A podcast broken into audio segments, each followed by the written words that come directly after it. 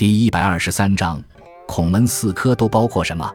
孔门四科意为孔子所传授的四门学术，指的是德行、言语、政事和文学相关的技术，见于《论语·先进》第十一。子曰：“从我于臣，蔡者，皆不及门也。”德行，颜渊、闵子骞、冉伯牛、仲弓；言语，宰我、子贡；政事，冉有、季路；文学。子游、子夏、孔子在此分别举出了四个学科门类之下最为优秀的学生。